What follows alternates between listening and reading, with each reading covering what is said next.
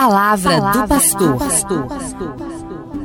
Caro ouvinte, continuamos nossas reflexões e estamos falando sobre a riqueza do amor, a beleza da família e a bênção da sexualidade como projeto de Deus, mas sempre vivida de forma integrada. A sexualidade é uma parte da nossa vida que precisa estar integrada com todo o nosso viver, com todas as outras dimensões que são próprias do ser humano. E como nós temos falado, a família é a primeira formadora da educação sexual dos filhos. Mas nem por isso a família, ao tratar destes assuntos, não tem dificuldades. Sim, é sempre um assunto delicado. Particularmente também porque muitas vezes é tabu e que precisamos superar. Por isso, a família precisa orientar os seus filhos como viver a sexualidade de forma integrada. O amor pode ser vivido de forma livre, quer dizer, sem compromisso. O amor matrimonial, a sexualidade, se bem orientados e bem vividos, é certeza de uma vida plena e feliz. Por isso, não se há de falar de vivência da sexualidade sem compromisso, porque afinal de contas diz respeito a uma vida plena e feliz, e seja no matrimônio ou em outras opções de vida que cada um faz, mas sempre precisa ser tratado como fundamental para uma vida feliz e abundante, para a realização do ser humano. O que nos define como indivíduo, como homem ou mulher, é a sexualidade. Eu sou homem ou sou mulher. Por isso, dizemos que a sexualidade é constitutiva de todo ser humano. Mas nós, como pessoas, não nos reduzimos à sexualidade. Ou seja, homem ou mulher não se reduz ao sexo. No conjunto da existência humana, a sexualidade orienta a vida e por isso exige compromisso, quer dizer, entrega pessoal. E os filhos são consequência desta vida a dois. Daí o grande compromisso. Não se vive a sexualidade como autorreferencialidade. O sexo é para mim. Não.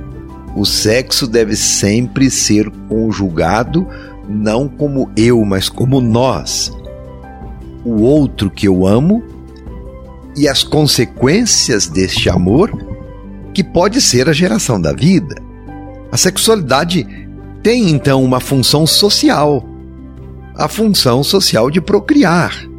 Nesta reciprocidade de dons que o homem e a mulher fazem de si, na entrega de um ao outro.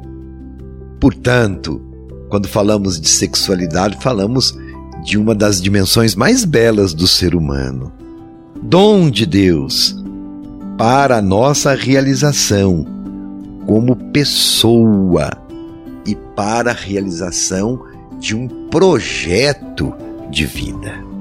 Olha que seriedade ao tratarmos de toda esta temática. A relação homem e mulher se dá na união afetiva e no amor. Por isso é uma relação superior àquela relação dos animais, por exemplo, que agem por instinto. O ser humano não age por instinto. O ser humano, por ser racional, assume a afetividade sexual de forma comprometida. Está em jogo a realização pessoal e interpessoal do casal.